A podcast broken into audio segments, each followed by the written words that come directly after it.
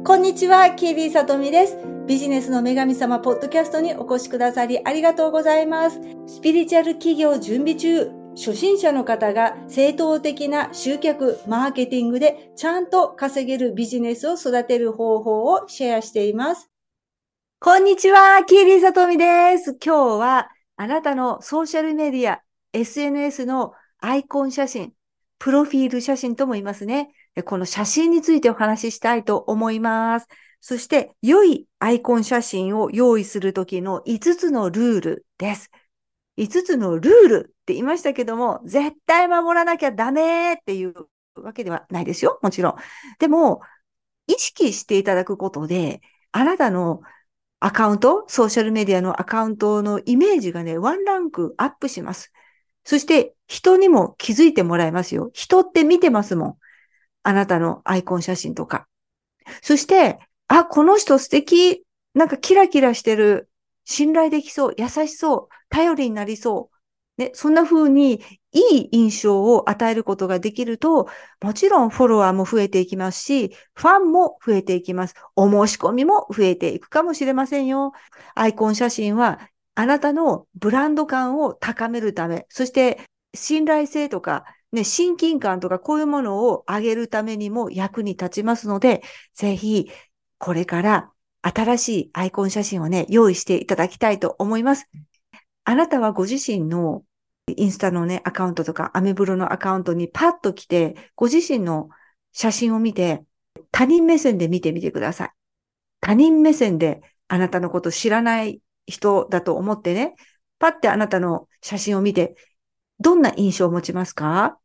これはね、直感で考えてほしいんですけれども、あ、なんかフレンドリーそう、明るそう、優しそう、親しみ感がある、話しかけたくなる、親身になって聞いてくれそう。なんかいろんなね、写真を見て、その写真の人物の、うん、表情とか見るとね、いろんなイメージが湧いてきますよね。うん、で、顔って大事ですよ。そして、あなたのプロフィール写真は他人からどう見てほしいかっていうことも伝えるんですよね。私は他人からこういうふうな見られ方をしたい。こういう印象を持ってほしい。ね、そういうことも写真で伝えることができます。そしてやっぱり何よりも、あなたのプロフィール写真って、あなたのサービスとか商品のブランドの看板ですよね。看板。インスタグラムのアカウントがあなたのお店だったとしたら、そしたら、その看板があなたのアイコン写真でもあります。訪れた人があなたの写真を見て、フォローしたいかどうか、お問い合わせしたいかどうか、そういうの写真を見て決めちゃったりしますよね。あなたにはもっともっとたくさんのフォロワーとかファンがついてほしいので、素敵なアイコン写真を用意してください。はい。一つ目、一つ目のルールが、あなたのお顔、フォーカスはあなたのお顔です。アイコン写真。まずはあなたの顔。パって見て、あなたの顔以外のところにね、目がいっちゃダメなんですよ。例えば、あなたが可愛いにゃんこを抱いてて、猫ちゃん好きでね、そしたらもしかしたらね、猫好きの人だったら、猫ちゃんの方にね、目線がいっちゃうかもしれないじゃないですか。たとえあなたのパッションが猫だったとしても、あなたはお仕事をされていて、そのお仕事用の写真を用意してほしいので、顔、ちゃんと顔にフォーカスが行くようにしてください。あなたの face, your face, あなたの顔。はい。それから2番目。2番目のルールが、笑いましょう。歯を出して笑いましょうです。で、口をにってやって、にってやるの。わかります？歯を見せないで、口を開けないで、なんかこう、微笑みみたいな感じ？うん。それもね、時と場合にはいいんですよ。柔らかい微笑みっていうのもいいんだけども、プロフィール写真は、やっぱりね、あなたのサービスですからね、サービスの看板って言いましたよね。笑顔で行きましょう。笑顔で商売をやっている人のところにはたくさんお客さんが来るって昔から言われています。それからね、商売をやってる人で笑顔がない人はお客さんが来ないとも言います。ですから、笑ってください。歯を出して笑ってください。よくほら、あの、日本のね、お見合い写真とかあるじゃないですか。そういうフォーマルな写真で、そういうのって、口を大きく開けて笑ったりしないのかな。でもね、あの、このね、ソーシャルメディアはね、フレンドリー、とか、親しみやすさとか、気さくさとか、明るさとか、そういうイメージがすごく大切なんですよ。だってソーシャルメディアって人と交流するプラットフォームじゃないですか。お友達になったり、ファンになってもらったり。だから人と人とつながる、あなたが他の人とつながる、他の人とのご縁をいただく、そういうものなので、微笑むだけじゃなくって、口を開けて、歯を見せて、笑ってください。ビッグスマイルですよ。スマイル。はい。2番目がスマイル。で、3番目がバックグラウンドね。あなたのお顔のね、後ろのバックグラウンドがごちゃごちゃしてるのは良くないです。例えば、日本だったら壁紙はあんまりないかもしれませんけどね、絵がたくさんかかってたりとか、絵とか写真とかね。で、あとは、本棚本棚があって、本棚にいろんなものがディスプレイされてる、その前に立ってたりとか、そういうのは、やっぱりさっき言ったことと似てますけど、あなたのお顔以外に目線がいってしまうから、後ろはもうバックグラウンドは何もないか、本当にシンプルなものにする。例えば、そうですね、ちっちゃいお花が一つとか、でもでもあんまりそういうちっちゃいお花とかね、映らないと思うんですけどもね。あとはカーテンとか窓とか、そういうのは悪くないと思うんですけども、後ろね、本当、あの、ごちゃごちゃとしたバックグラウンドにはしないでください。あなたの顔がね、目立たなくなってしまうので、それが三つ目で、はい。4番目のルールですね。4番目のルールは、あなたのブランドのイメージを意識してくださいっていうことです。これはどういうことなのかと言いますと、例えば、スピリチュアルのね、アカウントだったとします。スピリチュアルね、占いとか、ヒーリングとかね。そしたら、人がね、スピリチュアルの分野に持つイメージってあるんですよ。なのに、なんかカチッとしたスーツとか着てると、スピリチュアルから離れたような感じがしますよね。だからそういうのじゃなくて、もっとスピリチュアルを意識した、そうですね、スピリチュアルっぽいお洋服。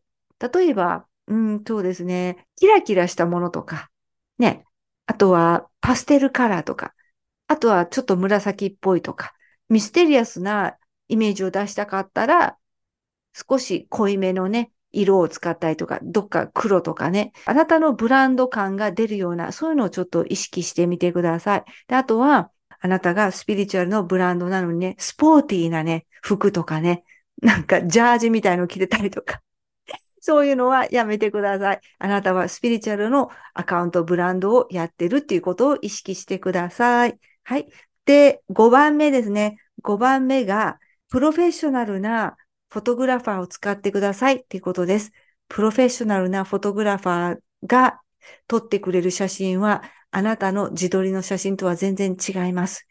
人に撮ってもらう写真と自撮りって全然違いますよ。で、あとは自動タイマー？自動タイマーとかで撮ってるのともやっぱり違うんですよね。うん、やっぱりプロのフォトグラファーは光のこととか分かってますよ。光とかシャッターとか、そういう具合を分かっているので、プロフィールの写真とかお願いすると、しっかりとね、そういうのね、把握した上で撮ってくれます。綺麗に撮ってくれます。自撮りでね、自分で撮ったりしないで、プロのカメラマンにお願いして用意してください。もう全然違いますから。自分で撮ったものとか、人に撮ってもらった写真とは全然違います。そして、何万円もね、使わなくてもいいでしょ、最初は。ここならとか、そういうサービスね、自分のサービスを提供してる、リーズナブルな価格で提供してるサイトがあるじゃないですか。そういうのを利用して、例えばビギナーのね、フォトグラファーとか、練習したいフォトグラファーとかいらっしゃる。あとは、どっか写真館とかでね、働いてたんだけども、今、フリーランサーになったとか、スキルはあるんだけども、自分のこうマーケティングのために、ここならで安く写真撮ってますっていう方もいらっしゃるので、そんなね、たくさんね、お金かけなくてもいい。ただし、ちゃんと写真が撮れる人、カメラが分かってる人、あとは、プロとしてやってる人に撮ってもらってください。はい、これが5番目のルール。そして最後にね、おまけです、最後。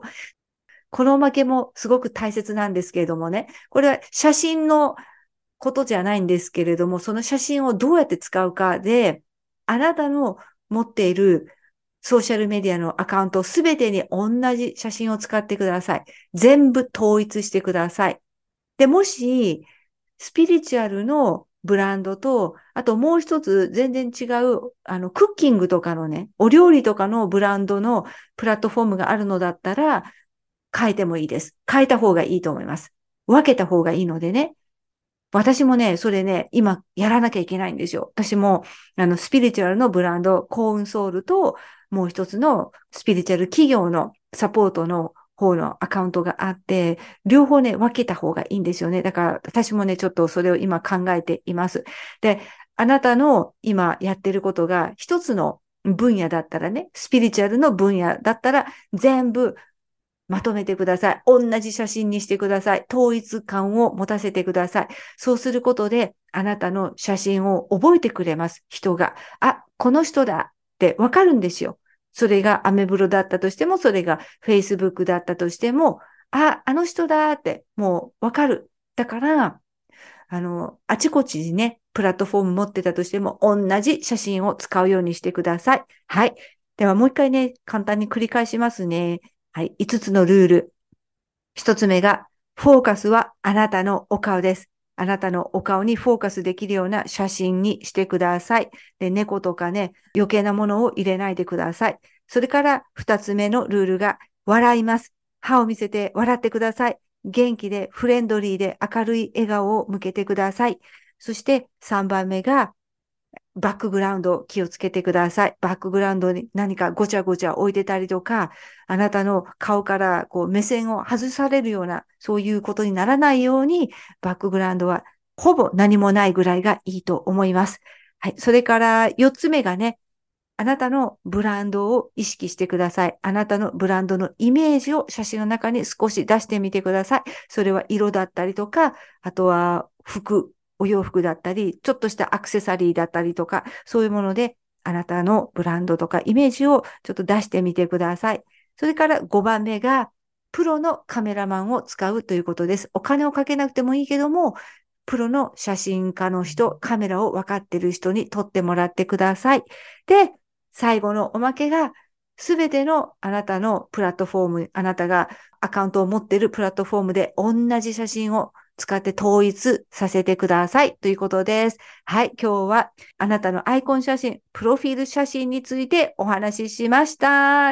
今日も聞いてくださってありがとうございます。今日のエピソードはいかがでしたか？ご質問や知りたいトピックのリクエストもお気軽に送ってくださると嬉しいです。